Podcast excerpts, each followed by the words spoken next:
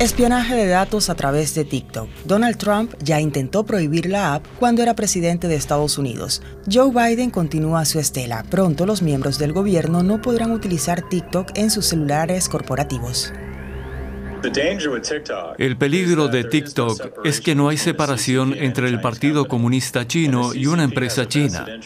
Este partido tiene un interés particular en que decaiga el poder de Occidente y lo mismo ocurre con la esfera privada.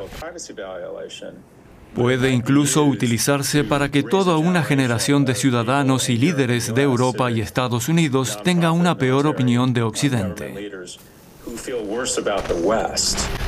TikTok, una herramienta de propaganda y espionaje, algo que no solo teme Estados Unidos ya se llamó la atención a ByteDance sobre la protección de datos europea. Ahora TikTok se prohíbe en los celulares corporativos del gobierno en Canadá y en la Unión Europea.